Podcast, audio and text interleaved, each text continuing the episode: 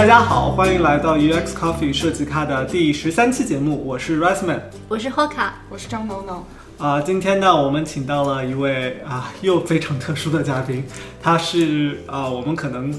做了这么多期节目以来第一位在创业公司做设计师的啊嘉宾。那我们请他给我们自我介绍一下吧。啊，嗨，大家好，我叫张林夏。嗯，我现在目前是处于一个 transition 的阶段，所以呃，暂时其实没有正式的工作，但下个星期会开始在 Facebook 呃脸书做产品设计师。然后在这个之前，我是两个月之前刚离开了我，嗯，毕业以后的第一份工作是一个呃非常小的一个创业公司。嗯，我是在在此之前，我是在 Stanford 学。啊，人机交互在啊计算机学院学呃 HCI。人机交互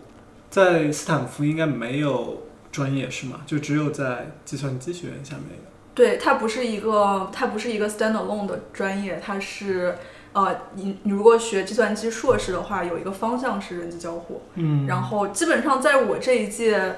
嗯，真的学人机交互这个方向人挺少的，其他的大大多数人都是学呃机器学习和人工智能的。嗯，对。那申请你们项目的同学，他们都是有技术的背景吗？对对对，基本上所有人都是技术背景，除了有一个我记得是北大数学的，后来是学的 graphics，学的图形学。嗯。然后其他所有都是技术背景的。嗯，对。所以你在这之前是学？呃，软件工程，工程对，在复旦大学学软件工程。嗯，对，这是我们认识你的起点。对啊，能跟我们讲讲你在啊复旦的这段经历吗？就是你一开始学的是软件工程，然后我们也知道你那个时候可能经历了很多思想斗争，最后啊又决定出国。那段时间你是在想什么？你在本科的时候经历了些什么事情？对，我觉得就是可能像很多就是在中国长大的朋友一样，就是有这种感觉，就是从小到大，其实你的兴趣和你真的想发展的方向不是一个特别被重视的东西。然后像我是呃，我是在湖北，就是高考的，就那是一个非常非常竞争非常强烈的一个一个大省。然后，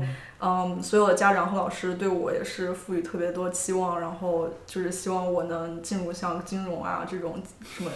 什么数学啊这种比较火爆的这种这种专业，然后我当时也是对自己没有什么特别清晰的定义，然后高考考的不是特别理想，然后到复旦就不能特别容易的选专业，然后就不知道为什么被调剂到软件工程，然后最开始的时候就是嗯去了解这个专业，然后当时对他的理解真的不是特别多，觉得感觉毕业以后就会变成一个软件工程师，在什么甲骨文啊或者什么这种。这种公司工作，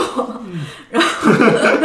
就是就是就是我们当时也在张江高科，然后附近有这些公司嘛，然后我们去参观，就觉得那是我们的未来。然后我大概到大三的时候开始考虑这个问题，就是说，如果我已知这个是我的未来，我真的想去接受这个这个事实吗？就是这个是真的是我想想要的吗？我很希望这个东西吗？然后我总觉得说不对，就是感觉这不是我想要的东西，而且我学的。这个软件工程在后面的三年都是做非常系统，就是底层的这种学习，就是，嗯，除了第一年我们学 Java 这种我和 Web 编程这种比较实用的东西以外，就是后面三年我们要学很多理论，然后就是你写出这个 code，然后为什么这个电脑可以理解你，然后做你要它做的事情，这所有的这些东西，然后我觉得我对那些东西真的是。没有特别的觉得非常兴奋，然后我觉得肯定有些东西我是更喜欢的。然后我当时的方法有两个，一是想小的时候我是对什么东西，小的时候我在没有被任何大人的这种想法所影响的情况下，我真的是想干什么。然后我发现我就是小时候是非常喜欢创作，喜欢画画，然后喜欢书法，喜欢呃素描啊，然后雕刻啊这些所有的这些东西，小时候做了很多很多。然后后来是因为大人觉得我数学学的挺好的，然后数理化学好，天走遍天下都不怕。然后连我当时我我的舅舅是一个画家，然后他小时候一直跟我说，长大以后跟舅舅学画画吧。我当时也是觉得非常喜欢，就是会变成一个画家的这个这个这个道路。但是后来到了初中、高中，我的数理化就是学的特别好的时候，在学校顶尖的时候，我舅舅说不要不要跟我学画画，坚决不要。你一定要好好学习，变成科学家。然后，然后我当时也是受了很多就是这种的影响，然后也是觉得说。变得很聪明就是很有意思啊，就是很有成就感啊，然后让很多男生很崇拜啊，然后 然后然后给大家能树立一个女生也可以把数理化学得很好的这个榜样，我觉得挺好的。然后就一路这样走到了大三的时候在学软件工程这样一个事情，所以这是第一个思路，就是想以前这一路走过来到底对什么东西最感兴趣。然后第二个思路就是去。去尝试很多不同的东西，然后除了软件工程以外，还有什么样的可能性？所以就去做了一些比较 random 的事情吧，就是做一些实习，然后去奥美公关这种公司做公关实习，然后就没有任何技术含量，然后 没有任何技术含量，就是对，就是会有很多就是组织上的东西，然后写文案这种东西，就是我从来没有。就是尝试过这种这种体验，然后还我还跟同学组织了嗯 TEDx 复旦哦 TEDx 五角场这些活动，然后就是嗯去就是让自己 expose 很多不同的东西吧。然后到大四的时候，我是正好在呃渣打银行实习，然后我的老板是一个英国人，然后他在上海有很多就是很多朋友是在什么 I D O 呀，然后 Frog Design 啊，然后他知道他们做活动的时候就叫了我说。你你要你不是说你可能对设计有兴趣吗？然后你可以就是去这个活动，然后当时是去了 I D O 和 Frog 在上海做的一个 design workshop，然后当时是在呃那个上海人民广场。就是做一个 design exercise，怎么 improve marriage market，就是那个 相亲角，相亲角，对对，就是那个。然后然后做了一天，然后我们去那里实地调查呀，然后回来以后 brainstorm 啊。因为我之前从来不知道做 design 是这个样子的，嗯。然后当时也是就当天认识了有从 NYU ITP 毕业的，然后有 CMU 那个 CI 毕业的，然后跟他们聊了以后，我就觉得非常的开眼界。然后当时也是觉得。呃，是一个能把创造这种 creative 和就是理解 problem 这些结，这两种结合起来，然后我觉得能够把我的 strengths 能结合起来，而且我也能看到，就是 IDEO 他们做这个东西是非常就是未来导向，非常有创新意识的，就感觉在现在的这个非常创新呃为重的一个时代，我觉得设计能把所有这些 discipline 铺到一起，然后。呃，给给未来创造这种 solution，然后当时就觉得非常 inspired，然后回去还写了一篇不知道几千字的那个博文，就是 就是觉得非常兴奋，然后然后之后就开始更坚定的就是申请国外的 HCI 的这些 program。你是怎么样找到 HCI 这个方向的呢？对，这个也是一个 非常漫长的过程，其实。呃，我最开始从大二的时候决定要出国了以后，我当时就觉得说，我看看有什么选择吧，除了读计算机以外，我当时看到了艺术管理，然后是一个也是 CMU 的一个项目，当时可以做策展之类的，就是做艺术展览，然后当时觉得哎这个很有意思，但后来发现这个 financial 的前景是非常非常差的，而且而且也很难，就是比较比较难立足的一个一个非常难的一个一个行业。然后我也找了那个 ETC，也是呃 CMU 的一个一个就是娱乐科技的这个东西。然后当时也觉得，当时也觉得特别有希望，说哎呀，我可以做这种 artistic，然后又很 creative 的这种 technology 的东西。然后最开始就是想着这些之类的东西。然后到了大三、大四的时候，当时我觉得我是有点被误导了，就是当时我看到那个斯坦福的那个网站上面对人机交互的描述是。就是你会不会对下一个鼠标感兴趣？然后你会不会想要什么创造更新一种跟机器交互的方式？就反正那个描述当时就没有让我觉得特别 excited。然后，所以就最开始没有花很多时间去研究那个。后来是看了，可能是看了一些其他的材料，才发现人机交互所涵盖的这个领域是其实是挺大的。然后它跟呃心理学和设计的这种这种交叉，然后是。呃，而而且我觉得，就我一直会非常觉得，呃，我有很多朋友，他们很聪明的做了很多的很强大的这种 technology 的后端的东西，但是最后怎么能 benefit 人，最后是怎么能把这个 technology benefit 最后能够就实现在大家的生活当中，我觉得这是非常关键的一步。然后意识到这个以后，才呃开始非常笃定的去申请人机交互这个方向。最后为什么选择了斯坦福呢？虽然这个问题问问出来让我觉得有点奇怪，但是但是我知道，就是这并不是一个非常明显的决定，对，对不是你来说，不是一点都不是，就是最开始，呃，就我申请了所有的人机交互，然后我还申请了就是 NYU 的那个 ITP 的那个项目嘛，嗯。那个是就有点更偏艺术和交互艺术的这个方向。然后当时我应该是被所有的这些项目都呃就是都拿到那个 accept 了，然后、然后当时就觉得说最就是最考虑的其实是 Stanford 和 CMU 和 NYU 的 ITP，就是这三个里面，然后。CMU 的那个呃 HCI 和 Stanford 这 HCI 相比的话，其实是很有优势的，因为它是一个非常有 reputation 的一个 program，特别是在 industry 业界非常有 reputation，然后它是一个非常紧凑、非常成熟的一年的一个非常快速的 program。嗯然后 Stanford 的话，相比来讲，它就是它整体的 reputation 更多，但这个 specific 的 program 并不是有那么多，特别是在人机交互上面，并不是有那么多的呃这种 credit 吧。然后它作为一个 CS master 的 program 是绝对是非常不错的。然后，但是对人机交互这个特别的 track 的话是非常不是很好讲，它是非常有优势的。然后再跟 NYU 的这个相比的话，当时其实有一个百度的一个设计总监还是谁，在我们学校有一个有一个演讲，然后完了以后我还去问他，然后他说你绝逼去，绝逼去 NYU 啊，然后我说为啥？嗯他说我是一个在清华学的工科，然后去再去中央美院学的。他说我非常 appreciate 这种特别不一样的 background。他说你现在已经是这个软件工程的 background，你要去寻找一个非常跟你非常不一样的一个一个补充。如果你再去斯坦福的话，那又是一个嗯计算机的一个背景，主要是。然后他说他说我建议你应该去 NYU。然后当时也是让我觉得非常困惑吧，但是最后其实最后有几点东西是最后决定了去斯坦福，一是正好跟那个 IDEO 的那个接触，让我觉得 design thinking 是一个很有意思的东西，然后它刚好是源于斯坦福的，然后我觉得在这一点上面，嗯，这种创新的这种这种动力上面，我觉得在斯坦福应该是会有更多的，特别是相比于 CMU 的话，觉得感觉 CMU 的那个项目。非常的就是像 professional training，就是说我把这些 skill 都 transfer 你了，然后你就去 industry 去闯荡嘛。然后感觉 Stanford 就是说我能把这些呃最新的这种想法、最新的思维，然后这些这些概念传授给你，然后你再去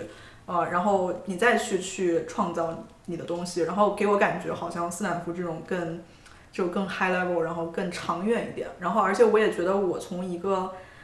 呃，工程的背景转到一个设计师的背景，并不是一年可以转换成的。就是我，我觉得我在一年在在 CMU 修炼修炼完以后，估计并不是能成为一个很好的设计师，我需要更多的时间。然后觉得斯坦福两年的话会更适合。然后对作为 NYU 来讲，其实是一个非常实际的考虑，就是太贵了。嗯，然后而且太贵了以后，我还看到很多就是之前的 alumni 在网上说。说这是一个很好的 program，但是你能做好，你学习完两年花了十万美金以后还找不到工作，然后还无法还债的这种情况吗？然后就有人会这样就是说，然后 然后我当时也觉得，因为我家里面其实条件不是很好，然后嗯呃就觉得说真的不想给家里面带来这么多的负担吧。然后斯坦福其实是最便宜的。嗯，而且而且是有最多机会能拿到 TARA 的，然后我觉得当时就是这些情况最后导致了这个选择吧。嗯，对。那你来到斯坦福求学之后，印证了你之前这三点假设和思考了吗？对，我觉得确实是这样，但是这个后我现在发现也有也有 pros and cons 吧，就是在斯坦福确实是一个。非常 inspiring 的一个环境，非常 entrepreneurial。在我来之前，我也知道是在硅谷的中心，然后有很多人，有很多人知道我去斯坦福，他们也会跟我讲，那你去了肯定是回国创业，就是 或者说你去了以后肯定是做 startup。然后我有点就是半信半疑，然后觉得说真的是那样一个环境吗？然后来了以后觉得确实这样。我第一个学期就开始跟同学做创业项目，第一个学期就开始在 University Avenue 上面找 VC pitch 了，然后我当时就就是就是觉得那个氛围特别特别的特别特别的强，就是周围每一个人都觉得他们有能力能够改变世界，然后他们不愿意去。嗯，给别人打工都愿意让别人给自己打工，那种那种那种想法就是影响是很强烈的。然后，呃，除了周围的人，还有就是学校的这个氛围。就我在计算机学院，每一个老师他也有他自己的公司，然后他也是我们随便一个同学的 advisor，其实就是 Google 的前十个 investor，然后都是加拿大首富这种。然后，然后，然后就是课程的设置上也是，就是。在很多很多学院，并不是某一个学院，就是每个学院都会有他的那个创业课程，然后就是每一个学期你都有各种什么 lunch pad，然后 lean startup，然后就 whatever，就是这种这种课到处都有，然后呃，所以说在这一点上面，首先是 entrepreneurial，这个是我觉得跟其他所有的学校都非常不一样的。然后第二点是它很 high level，就是 Stanford 它 prepare 这个人才，它不是教给你任何 specific 的 skill，然后它都是教你怎么看这个东西，然后你用什么思维办思维方法去解决这个东西，然后你怎么去想象未来，这种就是很，确实就是有点 future leader 的这种感觉吧。然后高屋建瓴的一些东西。对对对，但这一点上面我也可以讲说，这个并不是适合所有人。就是我后来发现，觉得说我有我周围确实有很多同学，他们其实就是这样，他们不愿意 get down to the details，就是做做，比如说我要实现一个网页啊，或者我要实现这个 algorithm，然后有很多人他就是非常 high level 的，我就是能看到未来就是这个东西可以 disrupt 整个 industry，就是有很多是这样的人，而且而且 Stanford 会就是把所有的课程都。往这个方向去去导，没有任何的课程教你怎么写 JavaScript，或者说就是比较比较，特别是在就是人机交互设计的这方面，基本没有任何课让我们做很就是呃很好的视觉设计啊，或者说是做一个很好的这种 interaction design 的设计啊，就都是教过程。教概念，嗯然后然后这些小的细节都没有人抠，就是最后的那些 project 都非常粗糙，然后只要有大的 idea 在那里，如果 idea 好的话，然后或者 research 做得好，然后这种会是更 celebrated，然后你这种 detail execution 的话，这个。这个你以后做公司了以后，那是其他人来帮你，别人帮你做这对对对对对。然后我也是后来就发现，在找工作的时候才，就是因为我其他很多同学是做创业了，然后我并没有就一上来就选择这个创业的道路，所以我找工作的时候也确实发现，比如说我跟 CMU 的同学相比，我确实就是 high level 的这些理论我知道很多，但是这种。实际的能做出东西的这种这种 skills 确实不太不太如别人，然后我觉得这一点是可能开始没有太没有太预见到的，但是就是如果有有有朋友就是有幸听到这个这个的话，如果要有面临这样的选择的话，然后也可以就是想一想什么样是更适合自己的道路吧。你毕业后是直接加入了一家创业公司吗？还是？对对对，直接加入的。我在就是两年。呃，两年斯坦福的学习，中间暑假是在一个被 Expedia 收购的一个公一个 startup 公司做跟 travel 相关的这种应用，做了一个夏一个夏天，然后也是拿到 return offer 了。然后这个这个 startup 虽然说还是比较 independent from Expedia，就是并不是很像一个大公司。然后他们其实做非常非常不错的这个 app 的设计，他们很多 app 都得很多奖什么的。然后那些那些设计师就属于非常，嗯，就是他们刚好 complement 我，他们是非常有 hands on 的 skill 的，但是就是 high level 的 theory 是一点都不知道的。然后，然后我当时是有这样一个选择，然后同时的话，我也在帮两个同学做他们的创业的公司。然后就一直其实 throughout Stanford 一直在跟其他同学一起做一些创业项目，但是当然在学校做的创业项目确实很难 take off，因为这个 effort 并不是特别 exclusive 的 on 这个 project。嗯。然后，嗯，有一个朋友，呃，有一个朋友叫王国瑞，然后他后来就做他自己的这个，呃，叫 Polar 的一个 photo editing 的一个公司，呃，一个 app 的公司，然后现在已经非常非常成功了。然后就他是我一个朋朋友里面就是做创业的一个嗯之一。然后我当时就觉得说，我的想法是，我并不觉得我我是一个特别冲动的人，就是我虽然有就是做创业的这个想法，但我觉得在我的这个技能和技能和思想这种成熟程度上来讲，我现在还没有到一个可以，我觉得可以做 startup 的阶段。我觉得我没有准备好，而且我也没有就是碰到有一件事情让我觉得，如果我不去做，没有人会去做，我一定要去把这个东西实现给世界。我当时没有这个想法，我觉得相比来讲，有很多其他我认识的创业的朋友，他们有很多更多是更投机的吧，就是也不是说贬义了，就是说更投机，就觉得说我看到了这个市场的缺口，那我现在去做这个东西，我就是能可以就是被这个时代的风潮带起来的。嗯然后那我就愿意去做这个事情。然后我觉得对我来讲的话，我就比较觉得说，这个世界上确实有很多很多的的问题可以去解决，但是我要是觉得说我要想去解决一个我是真心的关心这个事情，而且我觉得我是有独特的对这件事情有独特理解，我才去做这种事情，并不是说这个市场有这个缺口，我去做了就能赚钱。就是我不太适合这种思维方式，所以我当时觉得说没有准备好，也没有这个机会。我现在不想做创业，但是我想还是更多的去了解创业的环境，了解创业有哪些困难，然后是到底是一种什么样的体验。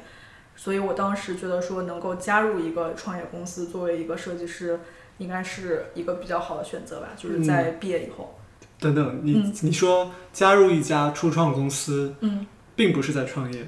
就哪怕是作为一家初创公司的早期员工，你也并不觉得自己是创业。你说的创业是自己作为一个 co-founder，对对对。啊对这个意思。对，我觉得就是，嗯，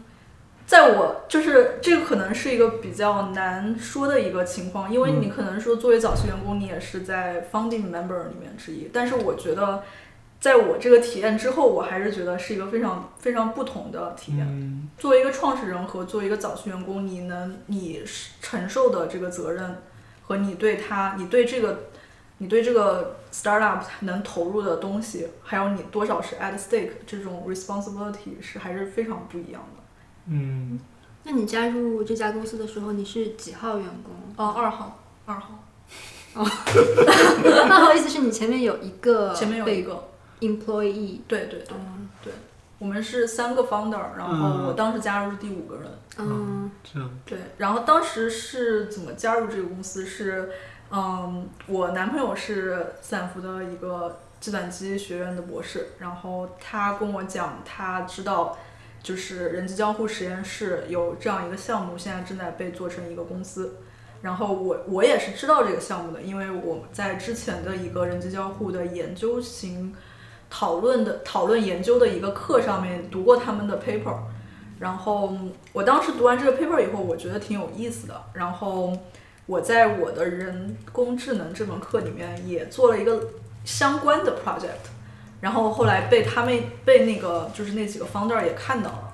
所以就被联系上说，嗯，如果对这个感兴趣，我们现在正在把这个这个研究项目做成一个公司，然后你有没有呃你有没有兴趣来做第一个设计师？然后当时其实那个就是面试过程是非常非常就是简简洁快速的，就是直接在 Palo Alto 的一个咖啡馆，然后约了一个小时，然后聊完以后就被 hire 了，嗯。然后然后就聊完以后就准备就给我 offer 了，对。然后聊的也是挺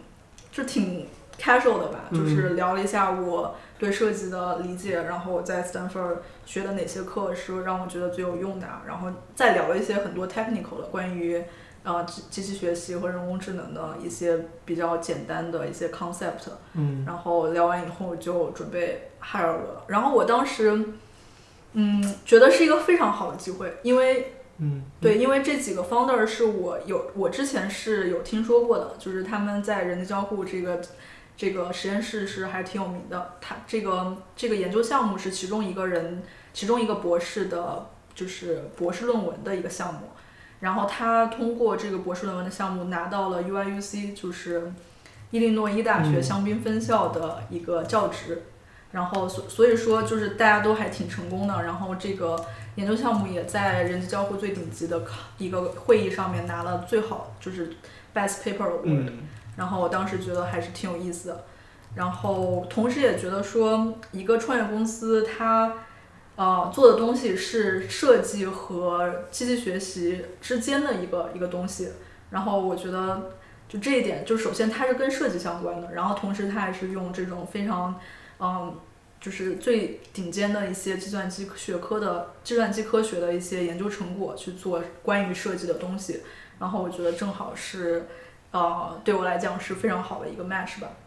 你当时就没有别的想法吗？就是就这么在帕洛奥图宇宙中心的一家咖啡馆聊了一个小时，你就决定加入这家公司了？没有别的想法吗？呃，也没有说就是就是聊完以后我就嗯决定了，嗯聊完以后他们决定了。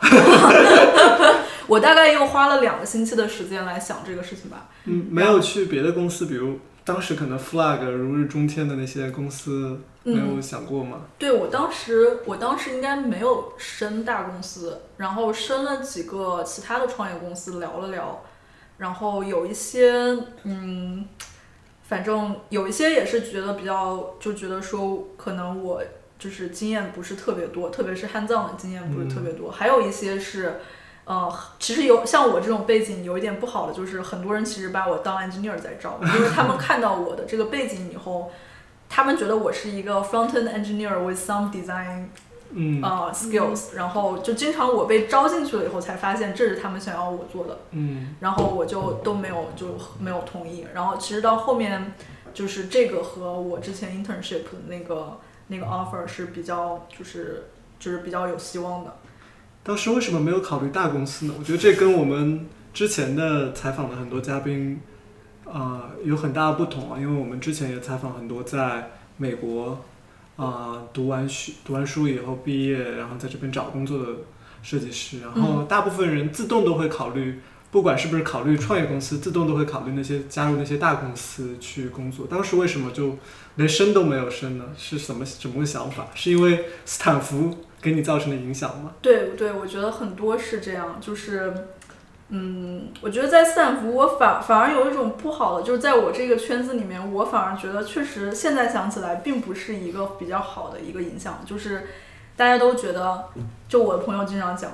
哎，大公司太 evil 了，就是做这种事情就要把全世界的人变成看广告，就是上网就看广告。然后，然后他说，就是我们，然后我去 Google 实习了，我周围我旁边一个 PhD，你想 PhD 读了六年，现在就在帮 Google figure out 在 video 的在 YouTube video 什么时候放广告是最有人愿意看的。你说我我也不想在斯坦福学了这么多年，然后就去做这样一个事情。然后也有同学跟我讲说，去大公司实习了以后就没什么活儿啊，然后呃觉得自己有很多抱负可以可以施展。然后我当时跟我一起做呃创业项目的一个同学，也是在来斯坦福之前是在在 Facebook 实习的。嗯然后他实习完一个暑假跟我讲，呃，因为一些内部的这种政治斗争的类似的问题，他的整个暑假的这个 project 就被 cancel 了，最后嗯就没有任何的 contribution。然后他也觉得说，嗯，他一个人可以去做更多的事情，所以就周围旁边都是这样的人，而且他们觉得如果有人说，呃，毕业以后去 Google 工作。就觉得哦，你放弃人生啦，你 你放弃追求了，你你想过养老的日子了，然后就是就有点，他也不会这样直说，但是就是大家会有这种 有这种看法。然后，因为我当时从来没有在大公司工作过，我也是听他们讲这些，被他们也有一些被他们的这种看法影响吧。嗯所以当时觉得说，呃，我还是一个有追求的人，然后我还是想就是，呃，而且我当时也意识到，就是 Stanford 教我的这个东西特别的 high level 嘛，然后我觉得我想就是更多的是 product strategy 啊，然后这个 startup strategy 就是更 high level 的东西。呃，我其实也学的多一些，嗯我并不是。那如果我去大公司找工作，我跟 CMU 出来的人也确实是没办法比，就是在这种做很细致的这种东西，做一样一样东西上面是没办法比的。然后我觉得确实，嗯，去一个小公司，然后我可以可以参与更多 high level 的这种对话，更多的这种呃决策的东西，我会就是更适合，然后更喜欢一些。还有一个原因是，我觉得我做东西，当时我觉得我做东西挺杂的，就是会做的都很多，但是也都没有特别特别的精通，没有到一种就是有一个领域做的特别特别好的境界。然后我当时觉得说，如果我去大公司的话，很有可能就是要做一个非常精细的东西，然后也就是做设计师，那我就每天每天就做设计了。然后那我学的编程也没用上，然后我在斯坦福学的这些关于创业的东西也都用不上。然后我觉得我还是得去一个创业公司，我可以把所有的我的这种技能都跟都可以发挥出来，然后他们也可以 appreciate 我这种，嗯，非常多技能的一个人吧。然后我觉得在大公司，他们可能觉得我光做设计还做不好，然后我觉得 就就就觉得说去小公司会非常合适吧。嗯，嗯，我们要不要喝口咖啡休息一下？好的。行。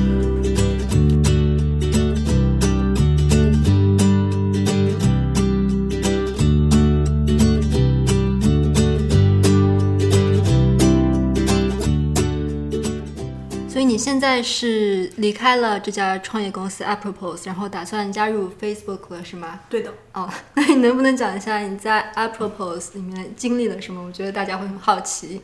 对，嗯，所以我首先介绍一下这个公司是干什么的吧。嗯嗯，所以这个研究项目是，嗯，把它简单的来讲，就是说，如果你去想，你去想 Google 去爬网站，然后看很多的网站，然后 Google 是去，呃，它是 focus 在这个网站的内容上面，然后所以说你问 Google，我想知道，比如说，呃，关于人机交互有什么东西，然后 Google 就会返回给你所有关于人机交互的这种网页。然后我们就是有点类似吧，就是我们也去爬网站，然后看很多的网站，但是我们就是呃专注在这个网站的视觉设计，然后它的这种结构，然后它这种语义结构，然后嗯，就是更多是这种视觉上面设计上面的这种角度。如果所以说有了这个以后，就你可以做一些类似的应用。首先你是可以做就是跟设计用设计相关的东西来做呃做搜索。比如说，我说我想去搜索所有这种，嗯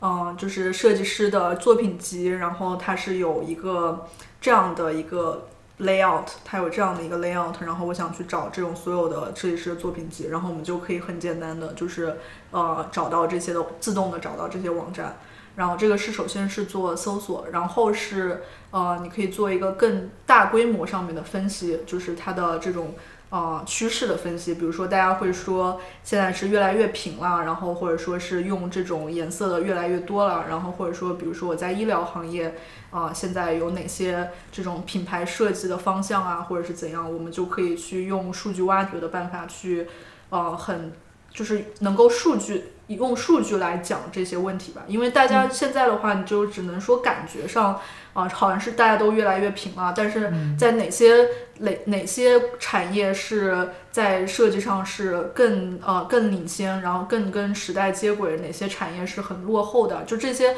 很多东西，大概大家都有一个模糊的感觉，但是我们是可以用技术来来就是 quantify 来可以用数据来说这些这些东西。然后这个的东西的话，一方面是。嗯，一方面就是有点像类似于其他的这种大数据的大数据的技术给其他产业带来的好处，比如说医疗行业、金融行业有了数据以后，他们都能就是更好的去做决定。然后我们这个东西的话，就类似的，我们可以知道设计现在的。呃，具体的这种呃状态是什么样？然后，那你可以用我们这些数据来做一些跟设计相关的决定。比如说，你现在要给一个呃医疗行业的一个公司做产品设计，呃，做品牌设计、产品设计。那现在它的就是这个医疗行业现在的设计的趋势是怎样？然后它有多少跟就是最新的这种东西接轨？然后它的。就是哪些东西比较 resonate with people，然后就这些东西的话，我们可以就很 quantify 的给给别人做到用数据来说话，然后嗯，就是一个大概来讲的话，就是这样一个技术吧。有点像那种 Google 图片搜索，但搜的是设计对对对？对对对，那么跟比如说花瓣之类的或者 Pinterest 有什么区别呢？嗯嗯，这是很好的一个问题。就是我们在我们理解这个设计的时候，它并不是一个平面的图片，就是我们可以拿到它是怎么实现的的这些代码。这些 CSS code，然后我们就可以知道说，比如说这一块是一个 list 的结构，然后这一块是一个 menu 的结构，然后这一块是一个 calendar 的结构，就是我可以知道它具体的结构和 functionality，然后它跟其他呃其他在这个页面上的元素的关系。但是你一个纯给你一个平面的这个 image 的话，你要用一些 computer vision 的东西去理解，但是那个东西理解的话，并不可能太深，嗯，对吧？哦，所以就是你们不用，比如说人手工标说这是一个 calendar，你们看那个代码，你们就知道这是 calendar，然后你们就自动标上去了。对对对对，所以你可以，我们可以当时就可以搜索所有网站上的 logo，然后所有网站上的呃 footer，所有网站上的这个 navigation，就是都可以就是直接抓到，然后我们可以直接给返回你就是那一部分的设计。那返回的形式是用代码写出来的一个形式，还是是一个截图那种？哦、是一个截图，但是你也可以就是去找这个最后就是原始原始的代码，对。嗯就当时我的最简单第一感觉的想法就是，你可以全自动的去创造世界上最大的设计材料库，就是就是你可以就是首先你是把人类的这种设计创造全部自动抓取、自动归类，然后自动去理解人们在设计上的这种 practice 是怎么在变化的，而且它是有一个有一个 time 的 dimension 的，就是你可以看到这个设计的 trend 的变化，然后这个光一个设计它是如何演变的。然后就是我们都可以去自动的去分析这些东西。你们还可以记录一个网站的演变过程，对对就比如 Google 的那个搜索框，它可能一年前、两年前是这样，对对对对非常细微的这种都可以检测，而且我们还有当时有 PhD 就是开发的技术，就是说我可以，比如说 BBC 的网站是一直一直都在变的，但是它变的是 content，然后它它的 navigation 是不是真的变了？然后它的这个每个 article 的这种这种布局是不是真的变了？我们是可以 detect 的，就是不同的 content 我们还是可以 detect 它的设计是不是有变。嗯然后当时就是这样一个技术吧，这个技术的大框架，然后我们在里面还可以做很多很有意思的东西。挺有意思。所以当时作为第一个设计师来设计这个关于设计的网站，然后我觉得你之前想到讲到说你在斯坦福的时候其实没有很多 hands on 的那些教育，对对就你现在一个人进来了，你其实还是有很多手活要做的。对对对可以想想这有什么 gap。你是唯一的设计师吗？对，我是唯一的设计师。对，那是确实是一个很大的 gap。但是呃，最开始我上来以后，呃，大家是刚把这个 technology 的这种就是底层的 infrastructure 搭起来，然后大家开始想我们第一个产品应该做什么，因为这个其实是一个很 tricky 的东西，对于我们这个创业公司来讲。其他的创业公司可能是已经有一个非常 specific 的 app idea，了然后我们来做，然后或者说其他公司有一个非常明显的问题已经 identify 了，比如说医院的 operation efficiency is too low，然后我们要就是加快这个效率。那对于我们来讲，其实是有一个很神奇的东西，有一个神奇的 tool，但是我们也不知道这个斧子要往哪里砸。最开始，然后而且这个也不像是一个研究项目，你最开你是要 build 一个一个 business around it，就是你需要有你的 business model 这些的，然后你有一个长期的 roadmap，你首先 build 什么产品，然后你再 build 什么产品，然后你最终是想达到一个什么样的呃情况？是你是想有一套的这种工具或者什么样，就不同的产品线，然后。或者说你是想做一个很大的一个整体的一个产品，然后不停的去呃 add 它的 feature，就是到底你要选择一个怎么样的决策的道路？当时对我们来讲是非常困难的一个问题。然后最开始我加入以后，就主要是在呃探讨这个问题。然后当时我们呃创始人其实每天一半的时间都不在办公室，因为他们都在跑沙丘路上面的这些投资人。嗯然后这个我觉得可能就是一个一种就是大公司里面可能不太有的这种体验吧，就是每天 每天就是呃老板们都不在，然后晚上回来说今天我们跟这个创呃投投资人聊了，然后结果是怎么怎么样，然后对于我们公司来讲。我们的这个股权分成呃股权分配啊，然后这个他们给出的这个条件到底好不好呀？我们准备这个种子轮到底融多少钱，给出去多少公司啊？然后就是很多这种的这种的讨论。然后我们也我们虽然说不去跟投资人直接交流，但是也会就是参与到很多这种这种讨论当中。所以说最开始其实对我来讲也还是没有太多的就是汉藏的的东西。然后到最后，慢慢的，我们是有一个最开始的一个计划，就是我们想最开始做一个面向设计师的一个搜索工具。然后从你加入这家公司到定义出这样一个比较清晰的产品，你刚刚跟我描述的面向可能是面向设计师的这样一个搜索工具，花了多少时间？这个应该花了一个月，一个多月左右吧。这一个多月，你们都在讨论你们想要。建立一个什么样的产品，做什么样的产品，对对对，差不多。对。然后这当中，VC，你们的创始人，包括头几个员工都在，全都在想这个问题。对，差不多是这样。然后，嗯，同时的话，就是我们也有，就也不是说每天我们都在都坐在办公室聊天，就是呃，或者说在白板旁边这种 brainstorm，就是呃，也有很多 alone 的时间。然后对于我来讲，我当时是因为也没有 front end。啊，engineer，所以我当时也是在看，就是前端我们应该用什么构架什么的，这个也是我看的。然后就是当时这个是我要做一个事情，嗯，同时我也要去了解一下我们怎么做 prototyping 啊。然后就是在我们这个情况，还有他们当时已经，呃。他们已经开发出一套 API，就是我们不是刚才说了这个 technology 嘛，然后这 technology 最后的呈现就是一个一个 API 的形式，然后我们能最后能能，我们也可能说最后把这个 API open 给 developer 做各种东西，然后现在的话就是说我怎么去运用这个 API 的东西来做我的 prototype，当时也是我的一个就是要搞清楚的东西，然后所以就我自己的就是如果我不在讨论的话，我肯定就是在做这些东西。你这个设计师的活听起来一点都不轻松，就感觉有很多活像是一个创业公司的 CTO 要考虑的问题，用什么用什么技术站啊，然后然后怎么跟后台对接这些 API，甚至是做什么样的产品，就很多这些东西。把握这个产品的大方向。对啊，对啊，就是确实是非常，当时觉得。担子确实挺重，但是也觉得特别兴奋。当时我觉得这谁，这别人肯定不能做我的工作。你说我哪个设计师能一上来能决定你的前端用什么，用什么这个 tag 站？你说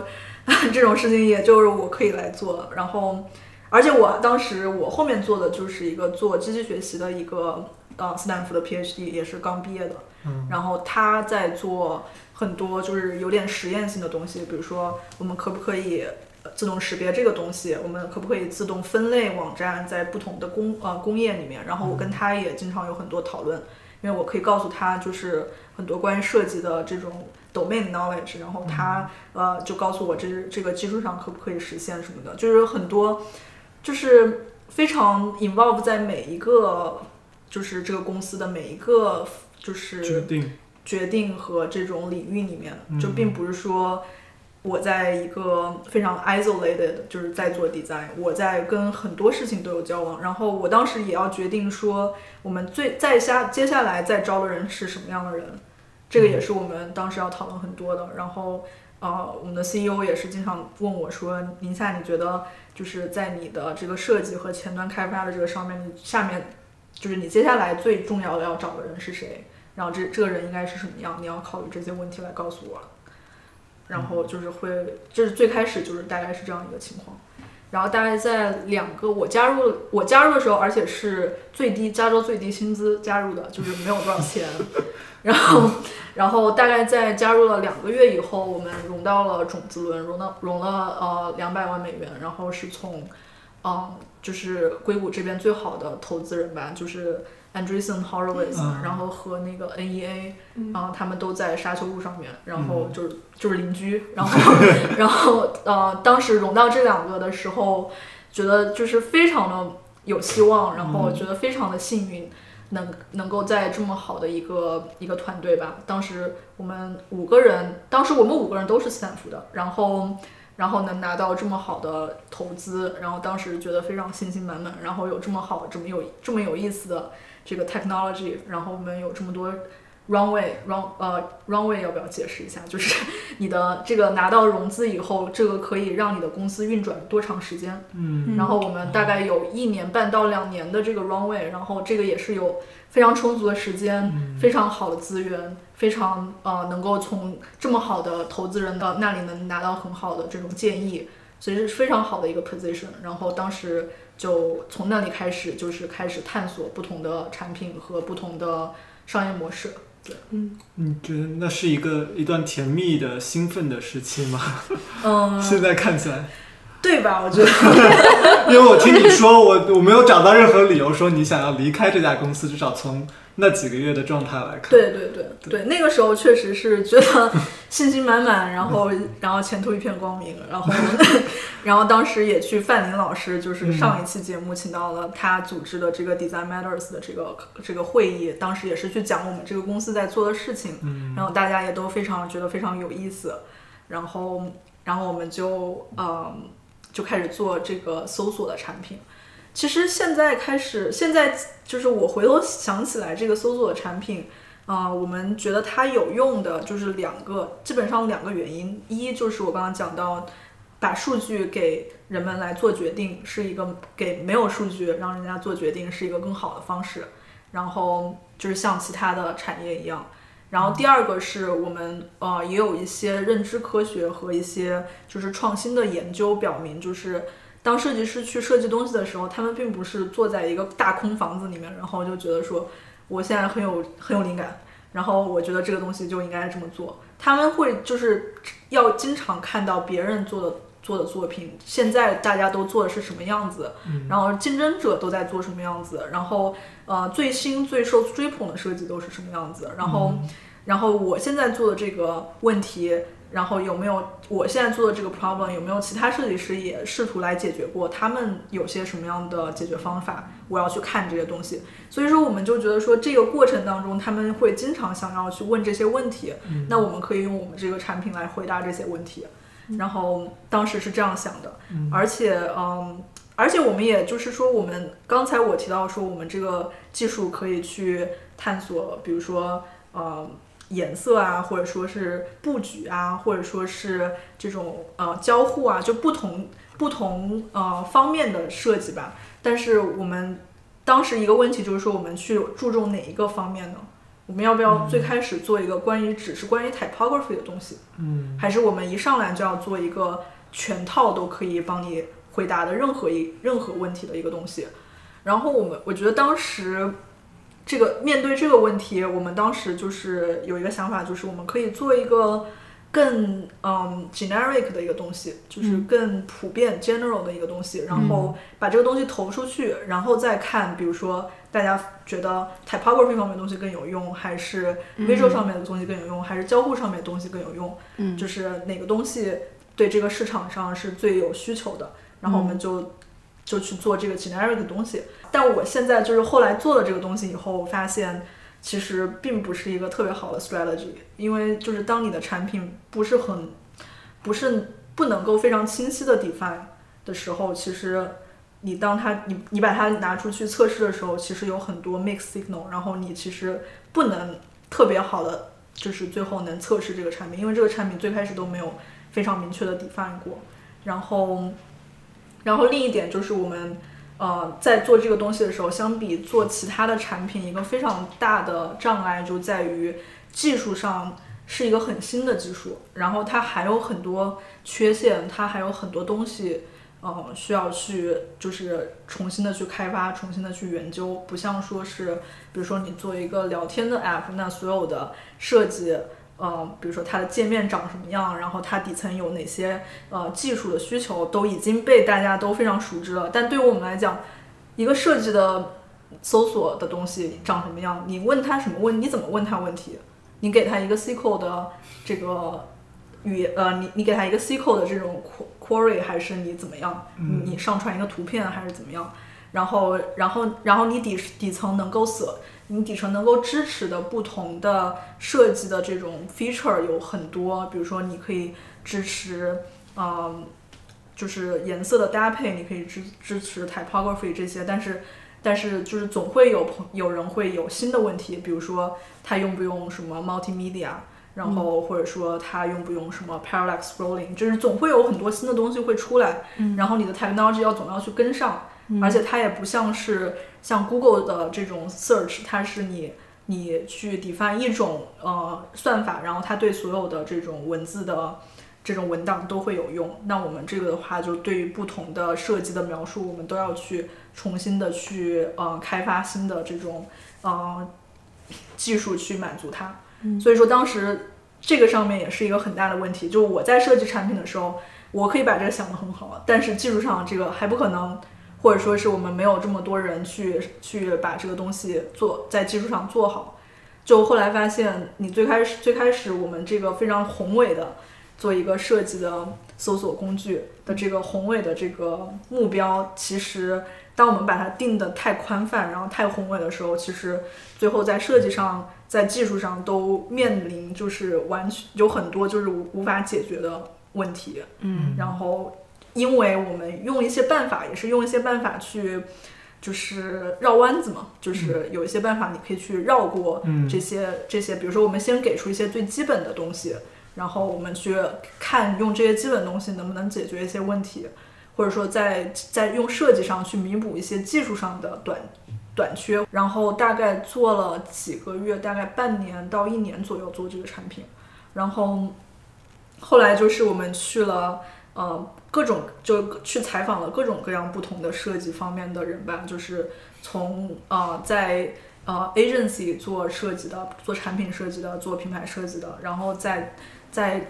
呃科技公司做设计的，或者在非科技公司做设计的，啊做然后 freelance 的，然后呃学生这些我们全部都就是我们全部都采访过，然后当时的结论就是嗯。结论就是，它对于我们现在技术来讲，做视觉的东西是比较容易达到的。我们可以达，我们可以就是做很多很多的视觉的这种这种支持。嗯。但是对于交互的话，就会稍微难难一点。就你你可以想一下，也会觉得，就是说你要对就是各种交互的 pattern 去去分析的话，在技术上难点会更大一些。但是对于我们现在来讲，对这种静态的设计，我们是可以做非常全的这种支持的。然后那那这样讲的话，我们的用户群就就缩小到说做品牌，基本上就是做品牌设计的，因为做产品设计的是要很多交互的东西，嗯，然后做品牌设计的人是觉得这个东西是非常有用的，但是同时呢，做品牌设计的人是一个略小的一个 market，然后而且他们也不是说呃每天都在做一个新的品牌。就是以就算是在 agency，它也是三个月做一个品牌的一个全新的品牌的这个项目，所以说它的这个运用的这种呃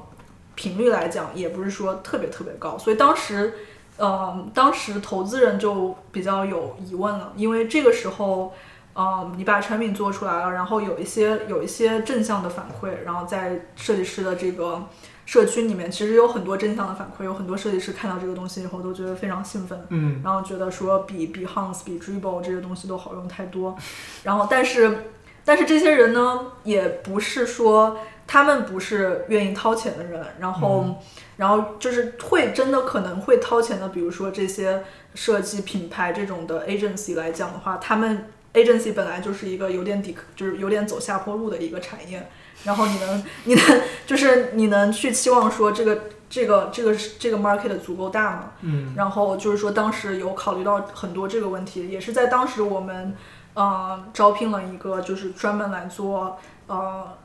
business development 的一个一个一个员工，然后来多想一下 business 方面这个东西。当时其实我觉得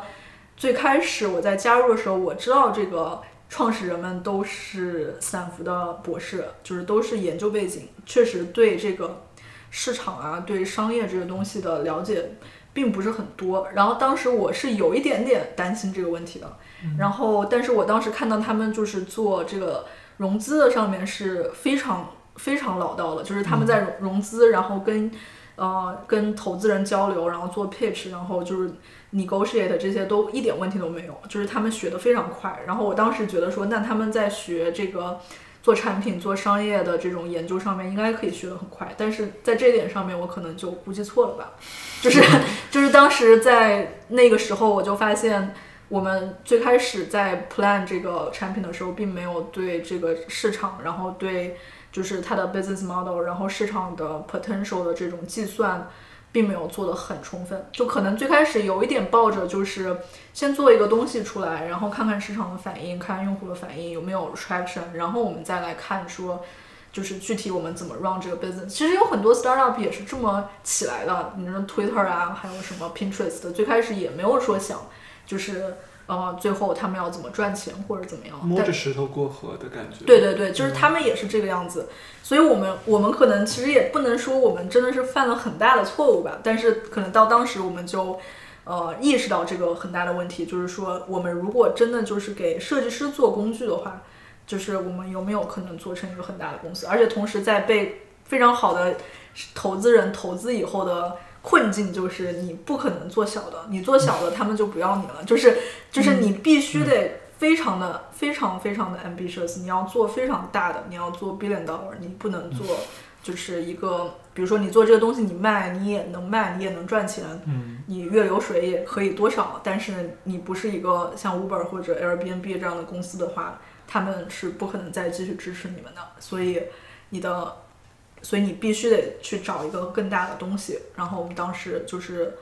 这样的一个结果吧，然后就是把第一个产品做出来以后就是一个这样的结果，然后当时就觉得说必须得选，必须得再选一个方向，可以是基于这个设计的，但是呃设计的搜索的这种呃基础的东西，但是你必须得找一个新的方向是嗯能够做得更大，然后更有可能成为一个成熟的 business 的一个 model。当时是摸着石头过河，摸着摸着发现石头不够了，然后自己再去搬点石头来放起来的这种感觉。对，或者说是在在四处望一望，看看哪哪个岸更好，然后把把石头往那边铺这种。嗯，当时当时的感觉，其实其实你这个比喻挺好，就是有点像站在河的中间。然后看到四围的四周的大山，都朦朦胧胧，然后 然后你也不知道，就是到那个山那边去，这下面还有多少这个险滩，就是就是非常难讲，就是你可能看那边山上有美景，但是但是也许那是你的幻象，或者说什么这个下面有险滩，根本就跨不过去，就是当时对我们来讲就是压力非常大吧，我觉得就是对，就实际来讲就是说。你达到那个时候，到底有没有那么大市场？然后你你中间还有很你在计算这个市场大小的时候，你有很多 assumption，然后你的那一个 assumption 是不对的，然后这个乘的这个 percentage 其实比你想象的小一个数级，那你到那里去就根本就没有那么大，或者说你非常准确的知，你非常有信心的知道那里有一块大山。但是你不知道你技术上面有多少有多少难题要要解决，然后这个要花多少时间，可能又是三五年。那你去拿拿拿这么多钱支撑你三五年，就是这所有的这些问题都在。然后当时我们也是有一段时间是非常紧张的吧，就是每天都锁在会议室里面算数字，然后做。你也要算吗？当时我没有。特别的去参与，但是我中间有一些会议也会参与，就是说关于产品上面，就是哪些，嗯，就是觉得就是我的 intuition 上面是觉得更好更好一些，就是这个 future 会更好一些，因为因为毕竟是作为早期员工，这也是你投入很多的东西，你愿比如说我们说想做 enterprise，然后。那你我们作为这些早期员工，我们我们当时来这个公司的时候，你是不是想好了你想做 enterprise？但你也有一，你有也也可以发言，就是说你觉得你想不想让你的，你也占有一部分的公司变成一个 enterprise 公司，然后你也去，你也有机会去，就是发表你的想法或者怎样。那大家意见不一致的时候是怎么做的？就这一点，就是也可以做到，就是说创始人和员工之间的区别吧。就是创始人是。拿的股权是比你多十倍百倍的，那那他是这个公司的主要决策人，但是他们他们有时候他们他们自己之间也经常有时候不能不能就是 不能就是同意到同一个意见，但是但你你当然可以让你的意见就是让他让他们听到，然后你也可以去极力的争取你的意见，但是最终的决定权肯定是他们的。嗯。然后当时的话，我觉得我也是知道这一点的，就是在最开始加入的时候，嗯，但是当时的话，就是说压力还是挺大的吧，嗯。就是觉得说未来会怎么样，然后毕竟你加入这个东西，你还是放了很多心血和期望在里面的，然后你你也不想它失败，那你肯定也会去极力的去想怎么会让增加我们成功的可能性吧。我感觉作为这个设计师，你操的心比在大公司或者说很多别的公司操心的这个事情很不一样，就是你要操心整个公司的前景。虽然你不是最直接的负责人或者最大的决策者，但是你思考的其实真的是非常非常 high level 的一些问题。对对，嗯，这个困难当时后来怎么怎么推进下去呢？是是找新的方向，说投资人在那个时候有没有给你们一些指导意见，还是还是说他们更像是那个海滩里的鳄鱼推着你们必须往前走？对，我觉得他们应该属于就是我们必须得就是拿一个决定，对，就是我就是作为投资人来讲，他们其实对你公司的了解是更少的，因为他并没有每天去研究这个市场或者研究这个产品，所以他们其实好的好的投资人是不应该就是拉着你的手就往他们想去的地方去，所以他们其实给我们很多空间，让我们自己去想，然后他们可能给一些比较呃，就是只是帮助和这种嗯，就是。就是你可以参考的一些意见，但是他们不会说一定让你走哪条路。嗯然后当时，但是你必须得做一个决定，你不能停滞在这儿。你停滞在这儿哪儿都不走，你是绝对会绝对会被淹死的。然后所以说，我们当时是选，我们当时是面临大概三个方向吧。一个方向是我们就去，当时我们已经发现有很多产品设计师，有很多不管是在 agency 还是在大公司里面，小公大小公司里面都会非常想要知道，比如说 checkout 这种 interaction。嗯。然后 payment interaction 有有很多非常非常固定的这种 interaction，也有一些比较新的，这个是大家每天都要去解决，每天都要去想嗯。哪种更 effective，然后在什么样的情况下，然后我们当时就觉得，如果我们去做这个 interaction based 的这种 flow based 的东西，是会 benefit 更多的这种 designer，因为毕竟你的产品的 evol 呃 ev- evolution 要比品牌的 evolution 要快很多很多，嗯所以说大家每天都会去做这个东西，覆盖的人更多，然后可能是一个更更有效的东西，是吧？做所以说这个东西是就是在技术上难点是比较多的。然后另外一条路我们是想做，就是更想把它做成一个 marketplace，就是当你搜索了东西以后，你比如说有一个人他想就是他是一个开。呃，花店的，他搜索了他喜欢的这种网站，花店的网站，但是他能最终能把它 implement 吗？就是最终这个这个要就是落实到一个一个真正的价值上面。那这样的话，如果我们可以帮他们就是连接到，其实就有点像特赞，就是连接到可以做这个方面的，然后做这个领域非常非常顶尖的这种设计师来非常 target 来做你这个 project。其实是其实当时我在跟范林老师聊的时候，他也觉得说你们这个东西。跟特赞结合起来挺好呀，那我们我们正好就差这个 machine 的这个 algorithm 嘛，然后我们我们当时就觉得说这也是一个可能性。当时也有 House 这个公司，就是做 interior design 的，也是非常像。然后其实很多 investor 就第一次看到我们这个项目的时候，也是觉得说，哎呀，你们可以就是做 House 的这种东西。嗯然后这个是一个，然后另外一个呢，就是可能做更 enterprise 的东西，就是我们就 focus 在 analytics 这种东西上，就是做 digital marketing 的 analytics。就比如说，叉叉公司最近又把这个东西换到这里了，他们的这个 marketing campaign 又变成这样了，然后他们 marketing 设计走这样的趋势了，然后就是给他们用这个来给 marketing 的人来做这种 optimization 的东西吧，就是感觉就是 less sexy，然后也跟 design 走的有点远了。嗯，变成一个咨询设计咨询公司，给别人提供参考意见那种。对，而且就是更偏向于 marketing 了，就不太是关于设计了，就是对，但是那个的话可能靠前进一点，大家就是觉得说靠谱一靠稍微靠谱一点，所以这都是我们当时考虑的方向。然后最后谁拍了板，然后走了什么方向？我们其实还有一个方向我忘了，就是做 consumer，就是更 consumer 的东西，就是我们当时想到说，现在很多人是通过品牌来选择买什么东西的。嗯比如说我看家具，我想先知道这个家具的品牌的感觉是什么，然后我再去看它具体有些什么什么样的产品。然后我们当时就觉得说，很多的这种呃 shopping 的网站都是从这种单品的角度，但是我们能不能把这个产这个品牌设计的东西再拿回来？就比如说我搜搜我搜家具，我首先看到所有的是家具的各种品牌、各种理念，然后我再看它们里面具体有什么桌子、椅子。然后当时有这个这个想法，就听上去有点朦胧，但是对，但好像挺有意思的。对对，当时是我去那个伦敦啊、呃去采访一个设计呃工作室，然后里面的一个设计总监当时说，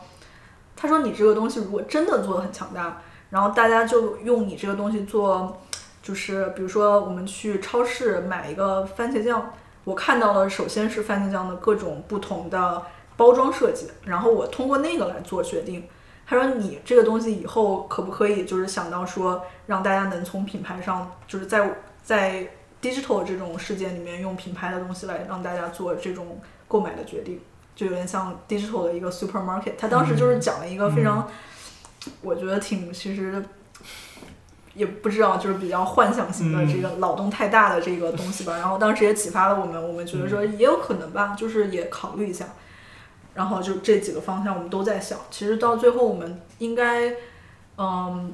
都尝试了，就是这几个方向都尝试了。都尝试了，对。你们有这么多资源、时间去做这么多尝试吗？所以说这个又讲到就是做做创业的一个东西，就是做创业的第一步就是要找到 product market fit，然后你在找到之前找到之后是完全不同的两个 company，就是。对，对对，然后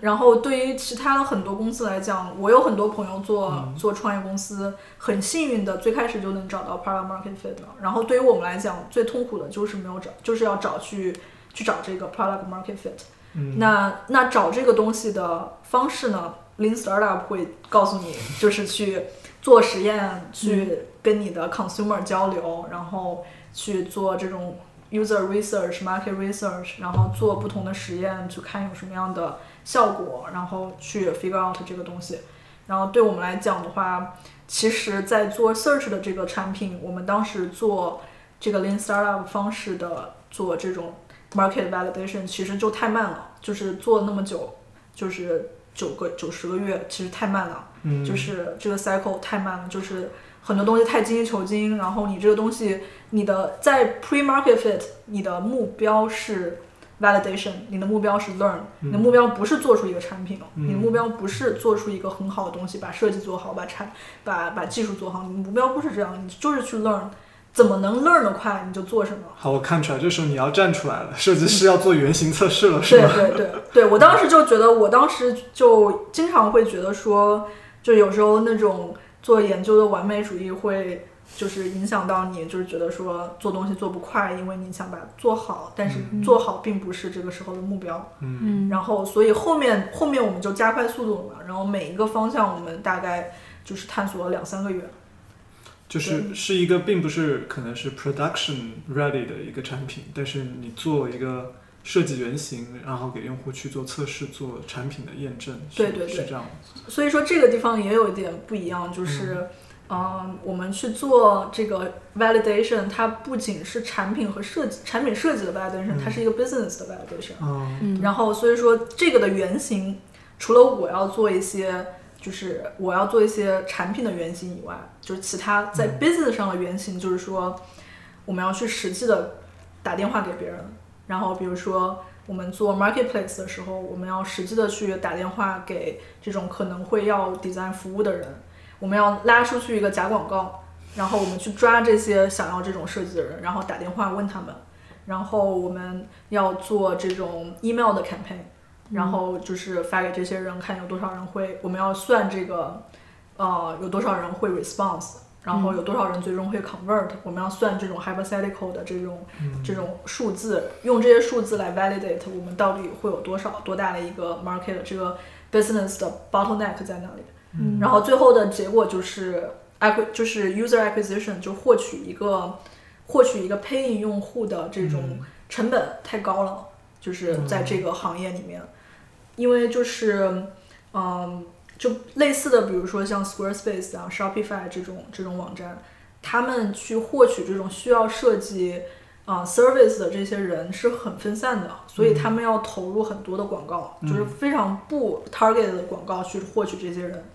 那这个的话就导致这个成本很高，然后最后你能让它盈利的话，你就要有持续的价值从他们身上抓取，就是嗯。比如说 Shopify，我每年的这个 subscription fee 都在涨，然后我 acquisition fee 大概六百多刀，然后我一个人的 lifetime value 一定要达到一千多刀才可以让我盈利。你说单个单个的获客成本吗？对六百多刀。对对，就是你 你算它所有的这个广告投入，嗯，然后能最后能获得多少用户？然后你们最后是算了这个数字，发现获客成本太高，然后可能你们要产品盈利会比较困难。对对对对。所有方向都去算了一下，是吗？对对，我我当时也没有就是完全的去参与所有的这些计算，但是就是感觉从我们的 experiment 的这个结果，嗯，然后就是可能预计的这个成本，然后和可能预计的之后的这个 lifetime value 就可能不太不太能 make sense 吧，就是能要做大的话，也并不是完全不可能，但是就是会非常比较渺茫一些吧。那是你加入的是这个公司是在什么阶段？多少时间了？这个大概就是今年早些年，今年今年早些对今年元旦以后，对。就是一在进行到一年的时候，你们发现原来的只做搜索的那个东西可能行不通，然后去做了很多尝试。对对，很多尝试然后。半年左右的时候，你们又做了很多数学，做计算，对对对，又发现可能比较困难。对，就是觉得这个方向比较困嗯难。然后后来又花了一段时间做 enterprise 的这个探索，就是我觉得整体感觉就是对大家来讲都非常 frustrating 吧，就是嗯我们花这么多。时间精力去做这个这个技术，然后做很多不同的产品设计的尝试，不同商业模式的尝试，然后最后其实并没有找到一个 sweet spot，因为确实对我们来讲是很难的，因为你要找到一个完美的结合，这个完美的点，比如说在整个我们这个 landscape 里面，我们要找到这个完美的点，这个点是能最好利用我们的 technology，嗯，能有最大的 growing potential，然后而且是最 technically feasible，就是你所有的这些这些这些星星都得到一条线上，你才可以。然后当时就觉得说，就是挺难的吧？这可能对于其他的 startup 可能需要一两个点 align 就行了，对于我们来说需要太多的情况，呃，去能达到这个完美吧。然后就在今年早些年，我们需要融 A 轮了嘛，因为差不多到这个时候 runway 已经就 burn 完了。嗯然后我们需要再融一轮资金。然后其实当时在，其实这个又被影响到是今年的这个资金情况，嗯然后这个整个的大环境就是在今年早些年，就是一月二月的时候，突然就变得非常非常的悲观，嗯然后然后投资人都拉紧裤腰带，而且他们就是他们的投资。策略也变了，这个对于投资、对于创业的人来说，一直都会非常就是关注这个东西，就是投资人的策略怎么变。现在投资人的策略就是变成说非常重视 revenue，嗯就是我现在不管你种子轮还是 A 轮，你有 revenue，嗯，绝对 convincing。然后你你跟我讲，你像以前的 Twitter 什么之类的东西，你你还在说我有我有很多用户，然后你没有任何的 plan 到 revenue 的话，就是非常非常的不利。这个在以前就很不一样。啊，嗯，一两年前好像还是完全不一样的情况。对啊对啊，然后现在年对啊，对啊，然后这个这个情况马上就变了。其实，所以说，在去年的时候，我们还在探索这些东西的时候，我们的投资人其实是蛮愿意再给我们更多的钱去探索的。就是当时在那个大环境下面，他们也是很乐观的说，对啊，你们这个就是一个创业的、创新的一个科技公司，然后，嗯，就是说比较 cutting edge，然后做这个东西很新，没有人尝试过，那确实你们要花更多比别人更多的时间来探索这个东西。那我们就是因为作为作为 Andreessen 来讲，他们也是一个很就是非常前沿 forward looking 的一个，跟其他的 agency 也不太一样哎，他愿意去投这种非常未来的这种东西嘛，所以他们也觉得说我们愿意支持你去探索这个未来，然后就那个时候可能环境还是那样的，然后到了今年早些年以后呢，就发现环境变了，然后大家的策略也变了，然后说那你现在你还在就是探索你的商业模式，那我们就是觉得觉得这样的话我们不太愿意投了，因为、嗯因为现在 revenue 看上去还不是很可能或者怎样。嗯，然后就差不多就一直就有很明显的这个融资的难度了嘛。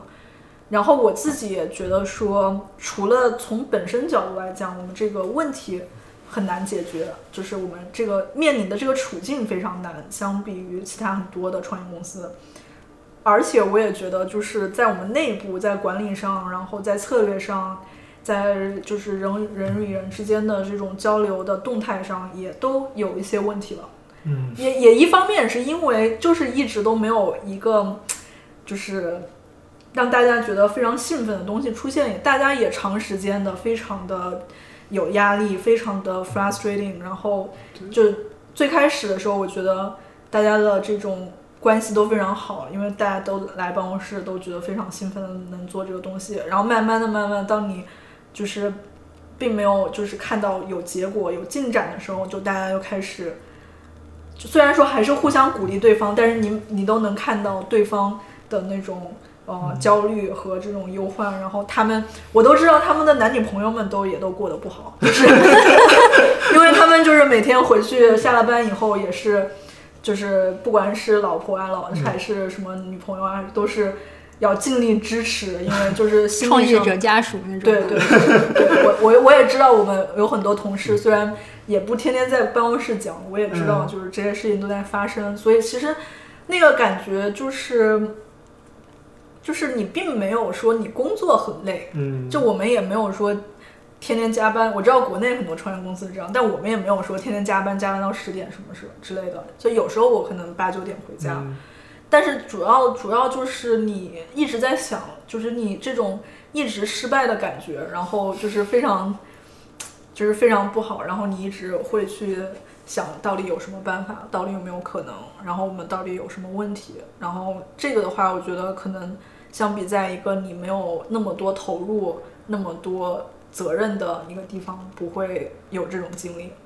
对，什么时候是那个时间点考虑？最后一根稻草吗。对对对对，考虑离开这家公司，开始一段新的，啊，我刚想说恋情，但是 新的旅程，对对对，对，这个应该是在今年四五月份吧。其实我当时觉得，我们当时还在探索，然后有时候也还能看到星星星火希望。然后，然后我当时也觉得，就是我我反而就觉得我也能感觉到，我在经历了这么多以后，也变得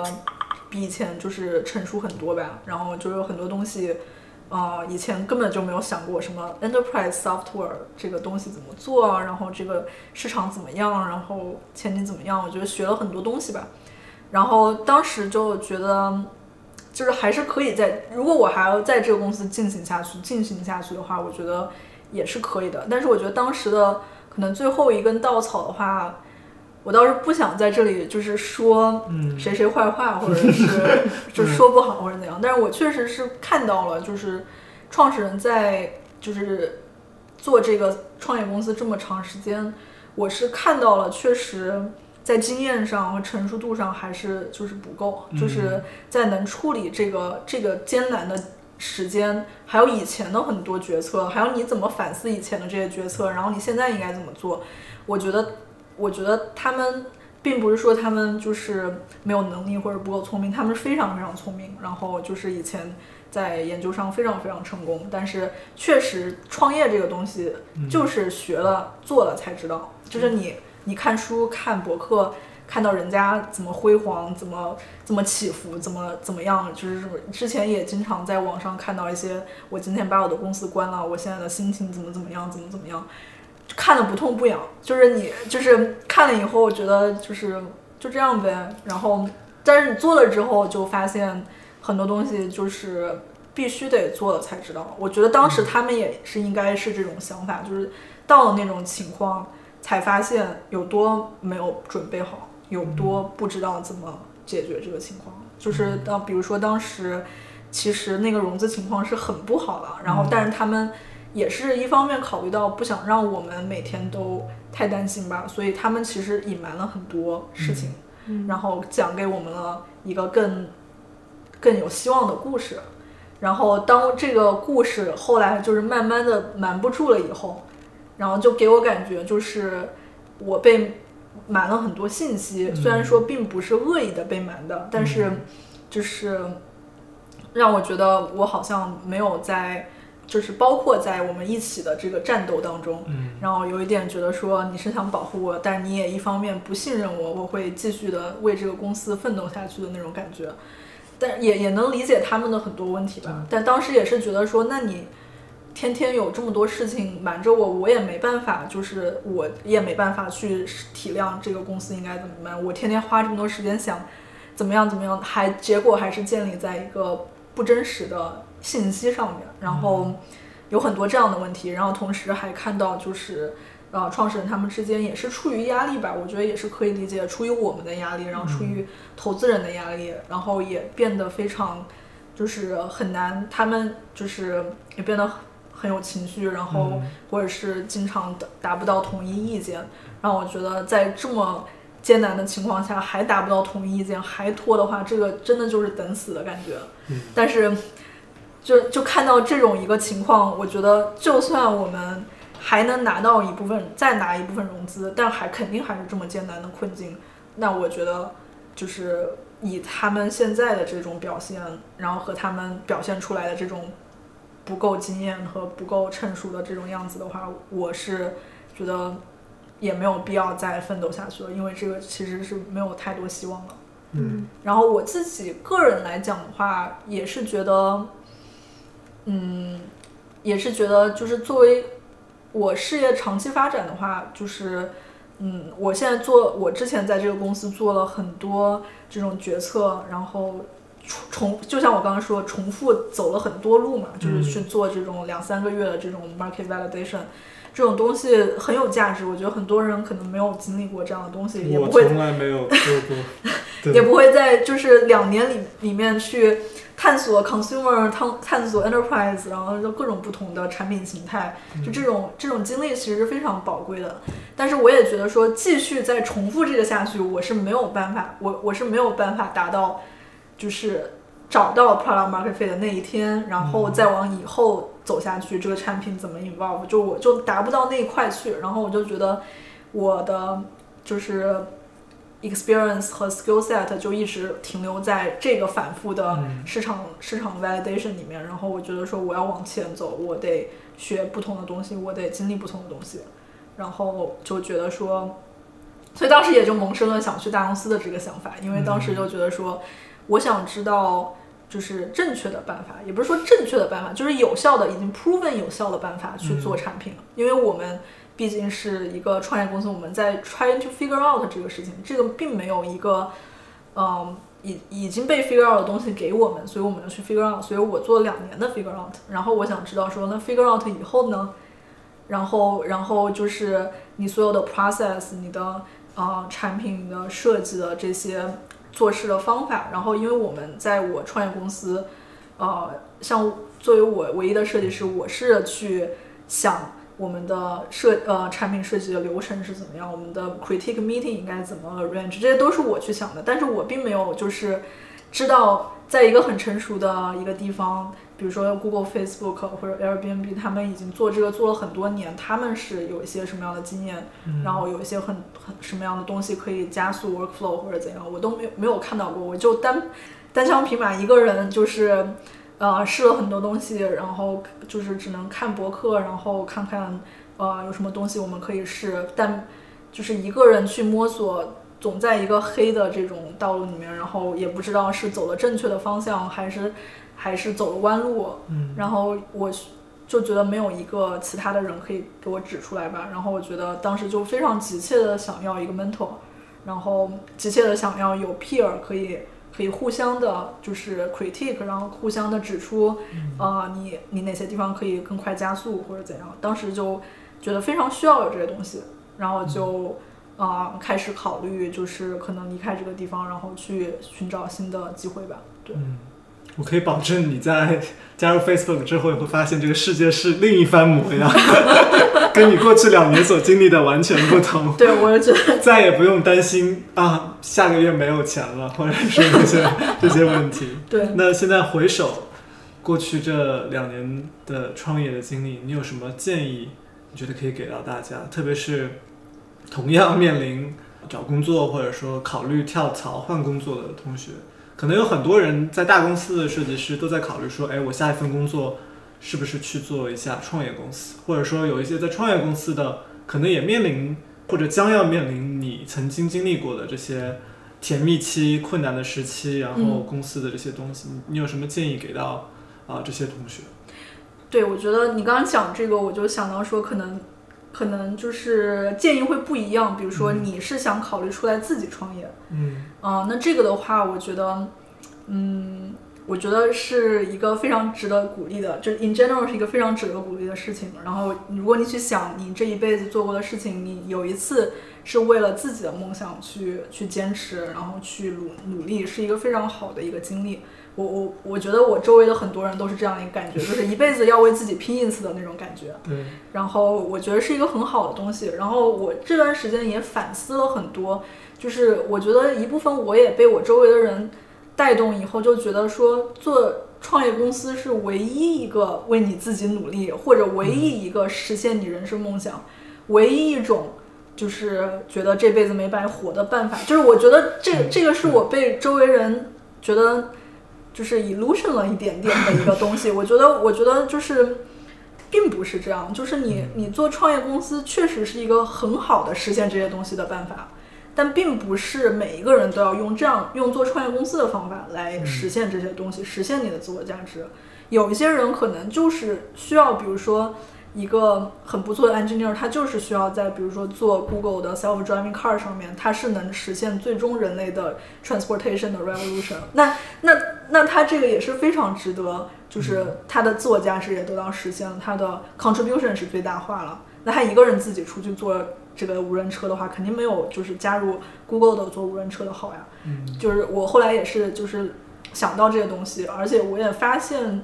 就是周围的很多创业的人，他们我也不是说说他们不好或者怎么样，就是说有很多的人，他们可能跟我不太一样，就是他们觉得说我去做一个 coupon 的这个 app，或者说我去做一个 marketing 的这个 tool，我能帮助很多人，我能赚很多钱。他们其实觉得说那个是。最对他们来讲最 fulfill 的，我没有就是说对他们任何有 judgment，就是说不一样的人，就是他们觉得那样适合可以很 fulfill，但是我觉得对于我来讲的话，我可能不太愿意说去做一个，嗯，就是我不知道它能不能对人类最终带来很比较正向的价值，或者说在十年以后还有人记得我当时做了那个 Groupon 之类的 copy 吗？就是还有人记得，就是就是这个东西。真的就是值得你去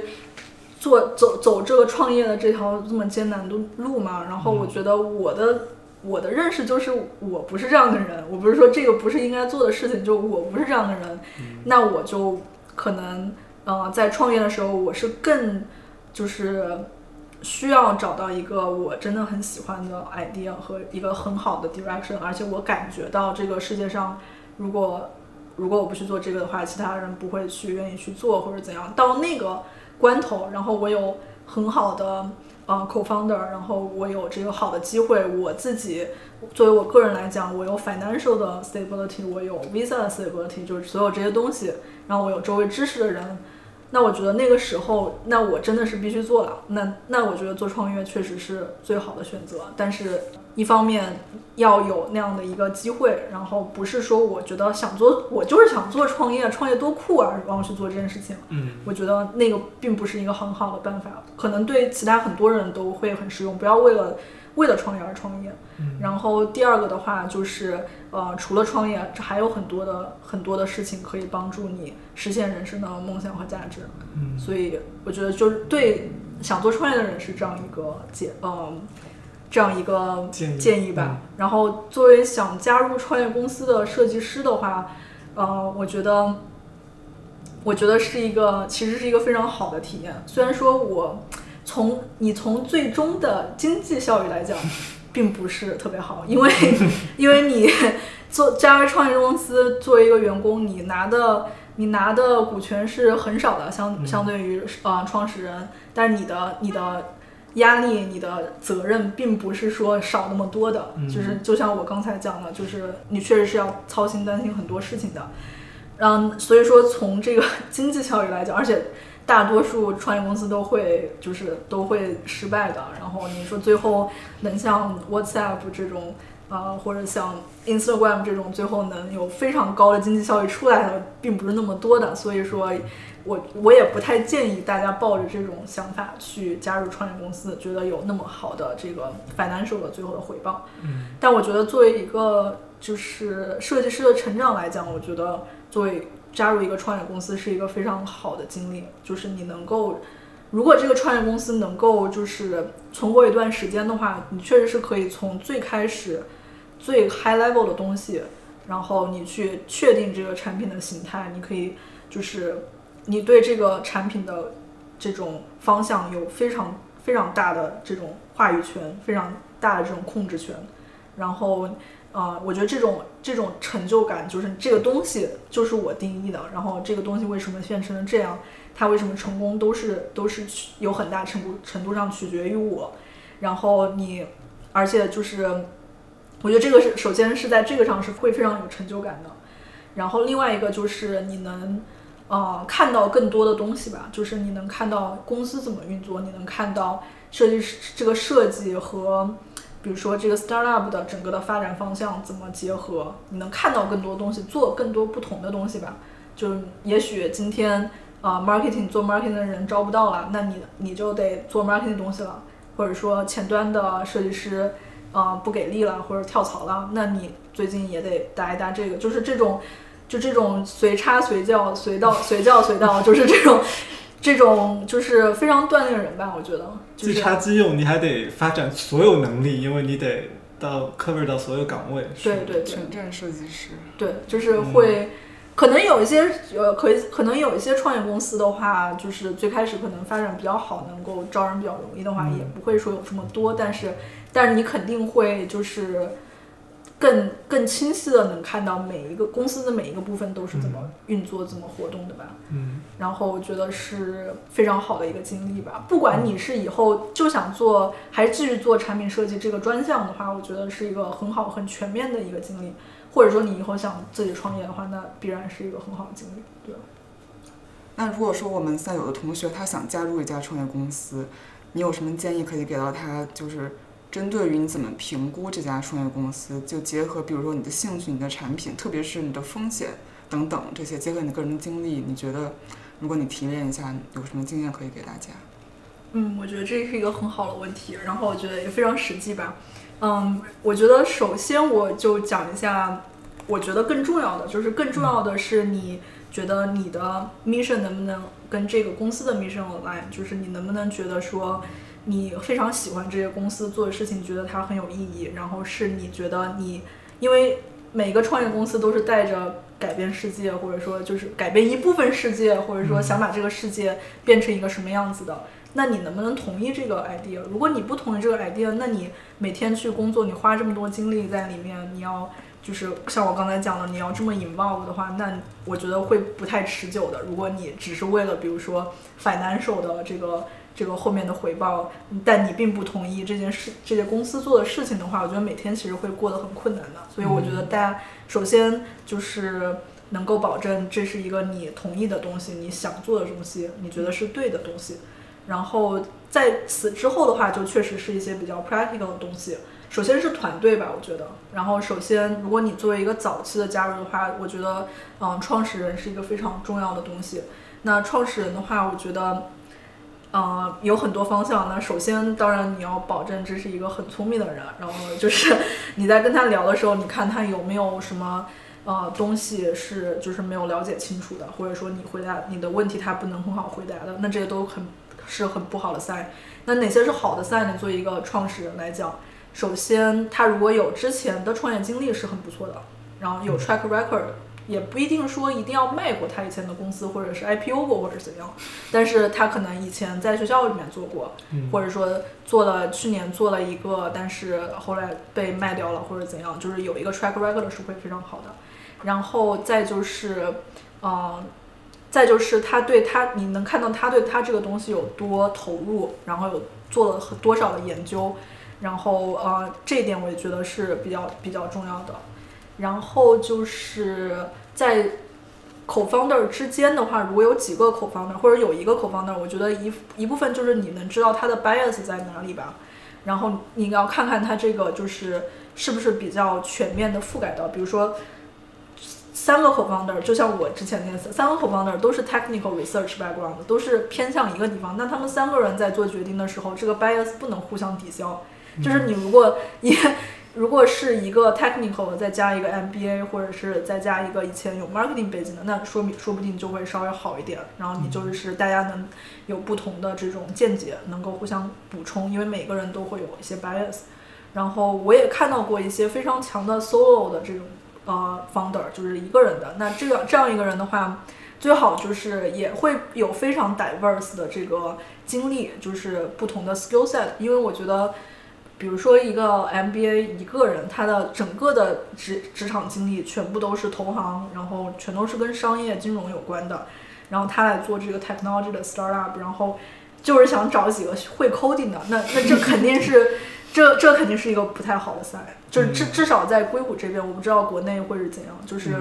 呃一个是方 co 呃就是这种 founder 或者是 co-founder 之间的这种全面性，考虑问题的全面性。然后还有就是看他们就是对未来有什么样的打算，就是他们对他们的公司想的不仅仅是现在做这个 app，而是以后我们要怎么铺展我们这个这个道路，我下一步可能会做什么？如果这个发生了，我会做什么？如果这个不成功，我会做什么？他们应该有非常清晰的这种思路去想这些问题。然后我最终想达到的 vision 是什么？就是这些东西，如果他们能很清楚的说的话，也会。也会是非常好的赛，所以就是 co-founder 这些是很重要的。嗯，因为我觉得，即便 idea 不 work，就是比如说像我之前的那些，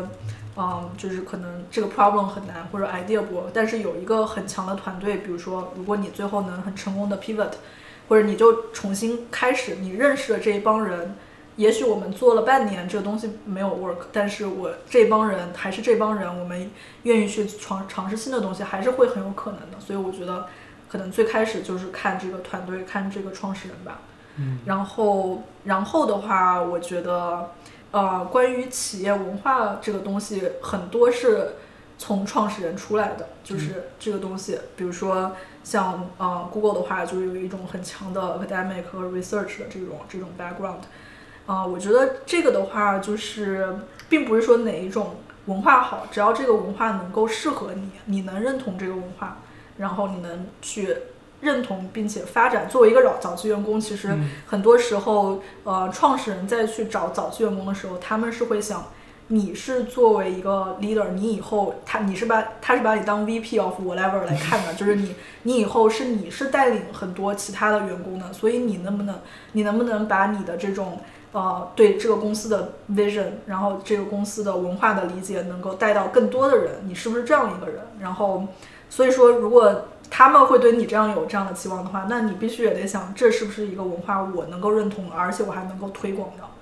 然后，其实对我来讲的话，去了解这个企业的文化，一方面是这些创始人的背景，然后一方面就是也去，比如说去看他们招人的这种啊这种策略。比如说有一些公司的话，他可能，比如说我就是想找 technical 强的人，然后我其他也不管，然后。然后那可能是一个非常 technical 导向的一个公司，那它可能其实我觉得来讲就可能有点不够全面吧。然后因为其实呃创业公司最开始招人的时候，就是 culture fit 是一个很重要的东西。那看他这个也其实也是创始人的一个一个 test，就是他能不能意识到这个点，就是你现在招人的时候并不是招 skill fit，然后你要招很大的程度上是招 culture fit。然后有一些有一些说一些就是故事，可能 illustrate 这个东西吧。然后我有我我男朋友其实以前去过一个 startup，然后面就也不是面试，就是去找 co-founder 聊，然后就发现整个办公室里面都是枪啊，啊酒啊，然后都是男的，然后有很多枪支和这种酒精的这种成分在里面，然后。然后他后来就回来就跟我讲啊，那个氛围感觉不太不大对，就是 就就是觉得这个这个环境我可能不大适合。就是你去去他的这种 office 去看，然后看他们的 dynamic 是怎么样，就是他们跟他们 hang out，然后聊一聊，除了工作以外，你们都做些什么？是不是都是宅男啊？还是都是愿意户外啊？还是然后看看性别上面的呃这种平衡啊？然后就是在美国这边的话，有种族上面的 diversity 啊，我觉得这个很重要，因为其实有很多哎，也不是说 asshole 啊，就是有一些 asshole 和 douchey 的这种 founder，比如说找全都是白人男的，嗯。或者是怎样，这种对 diversity 不注重的，或者是有一些在 ethnic 上，呃，就 ethic 上面有问题的吧，就比如说，呃，用户那个就是最近没有，呃，最近没有来用我们产品，spam spam 就是全部 spam，然后就是就是这种像这种的这种 founder 的话，我觉得就是很大的问号吧。嗯，嗯，对对，好的，那这期节目我们也录了很久了，最后啊、呃能不能给大家留一个联系方式？如果啊、有人有兴趣联系你，对你对创业公司或者设计师加入创业公司有任何问题想要请教你和你探讨的，有什么比较好的联系方式吗？嗯、就 email 或者微信吧。嗯、好，你的 email 是哦、呃，email 就是宁夏 dot z，然后 at gmail dot com，然后嗯，呃，微信就是宁夏 z，中间没有没有点，然后就是你 ID。好的好的对。那好，那今天节目就到这里了，非常感谢张宁夏做客啊、UX Coffee 设计咖的节目。我觉得我们向你学习了很多关于啊、设计师在那个创业公司的经历。好的，谢谢谢谢谢谢谢你，谢谢你们。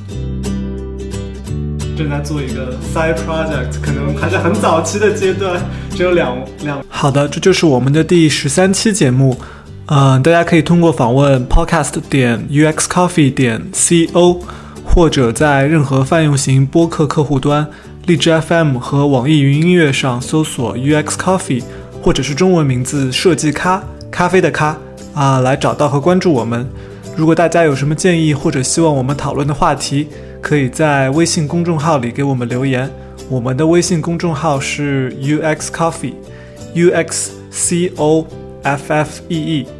我们会在节目播出以后，在微信公众号和知乎专栏上推送节目的文字整理版本。好的，今天就到这里啦，拜拜。